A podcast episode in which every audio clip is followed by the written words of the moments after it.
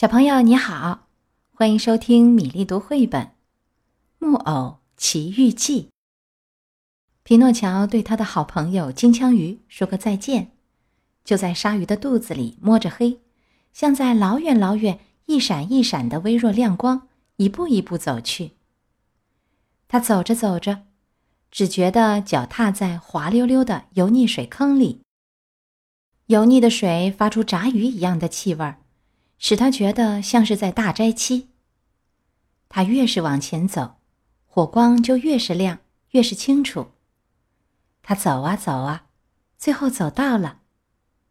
等他走到跟前，他可是看到什么了？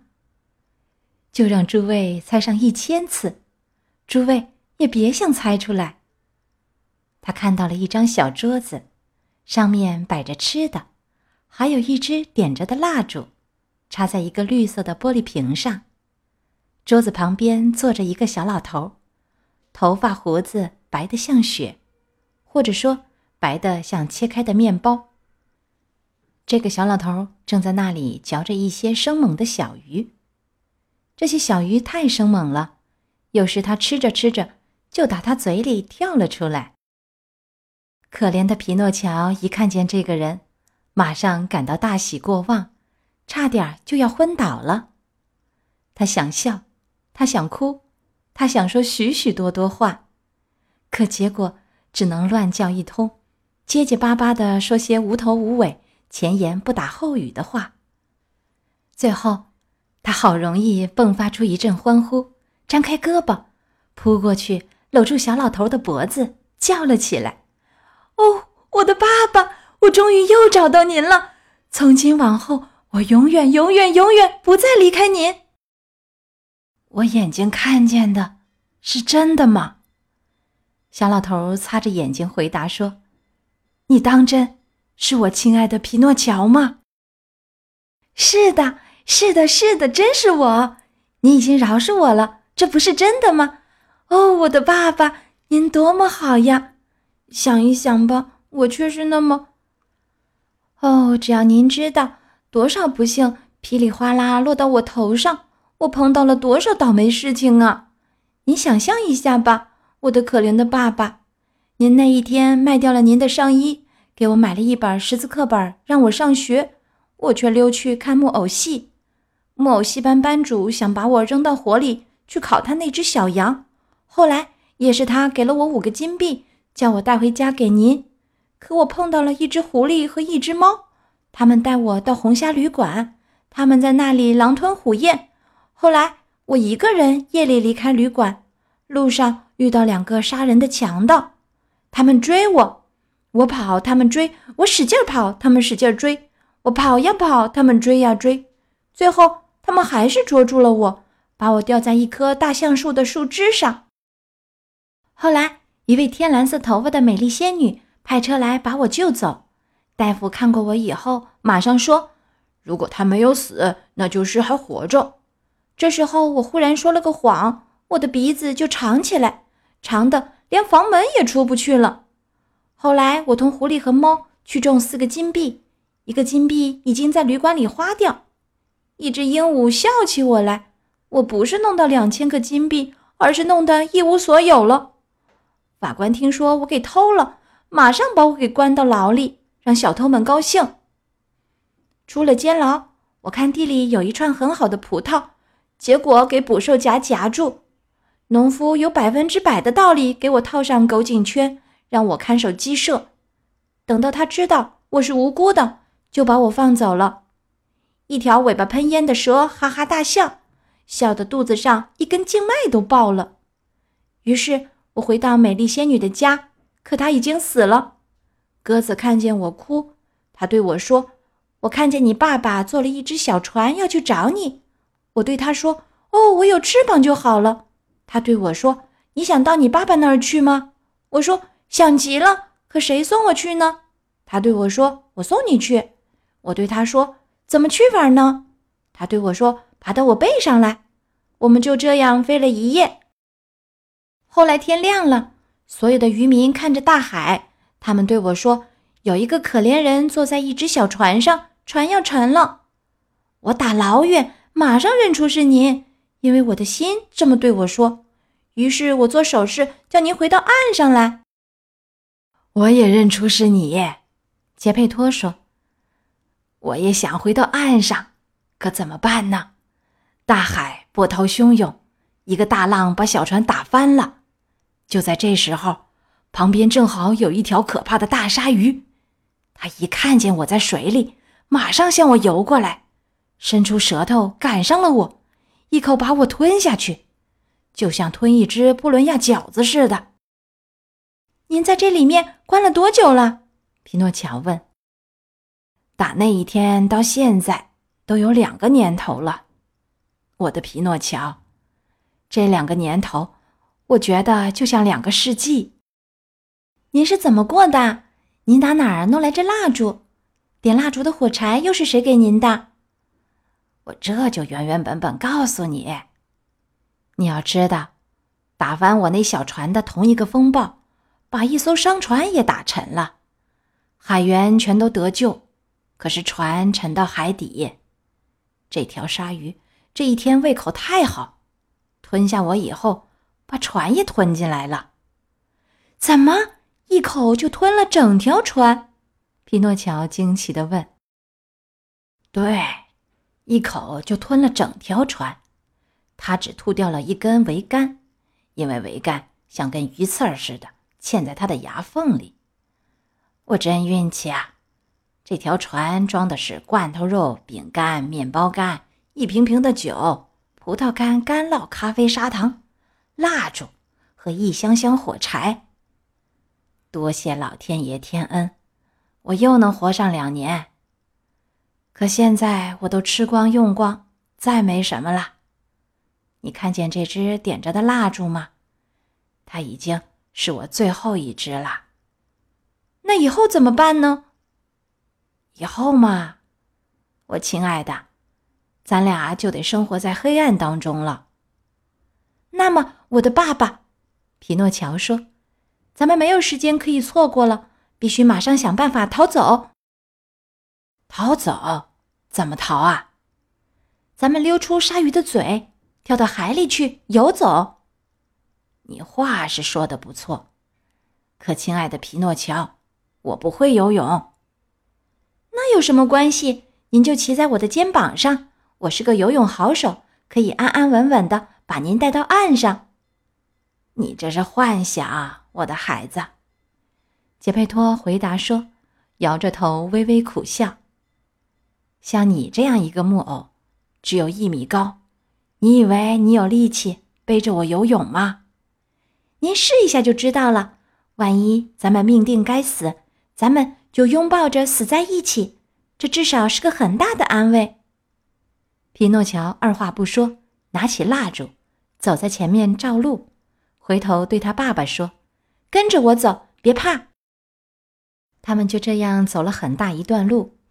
穿过鲨鱼的整个肚子，可等他们来到怪物的喉咙口，他们想还是停下来先等一等，看准一个有利时机再逃出去。现在必须知道，这条鲨鱼太老了，又加上害气喘病和心脏病，睡觉只好张开嘴巴。因此，皮诺乔从喉咙口往上看，能够看到张开的嘴巴外面。一大片星空和极其美丽的月光。现在逃走正是时候，他转过脸向他爸爸低声地说：“鲨鱼睡熟了，大海平静，亮得如同白昼。爸爸，您跟着我，咱们马上就得救了。”说干就干，他们顺着海怪的喉咙往上爬，来到奇大无比的嘴巴那儿，开始踮起脚尖在舌头上走。这舌头又大又长，像花园里的大道。他们已经站在那里，正准备狠狠一跳，跳到大海里去游起来。可就在这时候，鲨鱼打了个喷嚏。他打喷嚏，先要狠狠地吸口气。他一吸气，皮诺乔和杰佩托就给吸了回去，重新落到怪物的肚子里头。他们摔了个大跟头。蜡烛灭了，父子两人就待在漆黑一片当中。现在怎么办呢？皮诺乔认真的问：“我的孩子，现在咱们全完了。为什么完了？把手给我，爸爸，当心别滑倒。你带我上哪儿啊？咱们再试试看。您跟我来，别怕。”皮诺乔说着，拉住他爸爸的手。他们一直踮着脚尖走，一起重新顺着怪物的喉咙向上爬。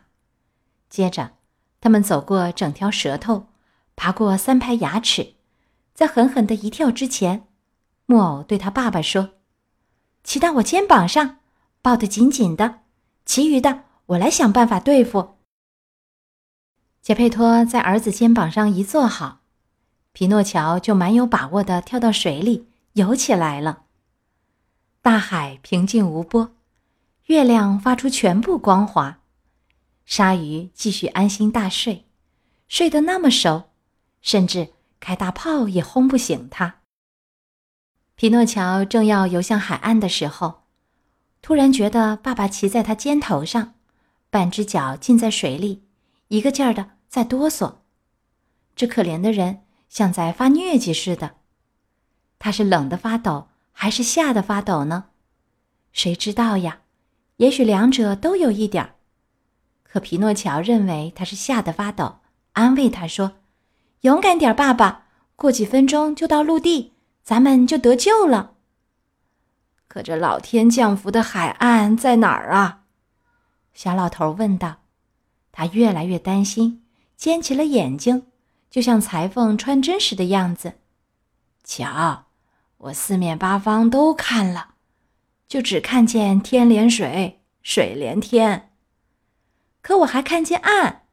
木偶说：“跟您说，我像猫，晚上看得比白天还清楚。”可怜的皮诺乔只不过装出一副喜气洋洋的样子，可事实上呢？事实上他已经开始泄气了。他的力气不够，呼吸越来越困难。越来越急促。一句话，他再也不行了。可海岸还远着呢。他只要有一口气，就拼命的游。可最后，他向杰佩托转过脸来，断断续续的说：“我的爸爸，救救我！我快死了。”他们爷儿俩眼看着就要给淹死了。可这时候，他们听见一个。像走了调似的六弦琴似的声音说：“谁快死啦？是我和我可怜的爸爸。这嗓子我很熟，你是皮诺乔吧？一点不错。你是谁？我是金枪鱼，鲨鱼肚子里的患难朋友。你怎么逃出来的？我学你的样子逃出来了。是你给我开了窍，我也跟着逃出来了。”我的金枪鱼，你来的正好，我求求你，你像爱你那些小金枪鱼那样救救我们吧，要不我们就完蛋了。我很愿意，衷心愿意。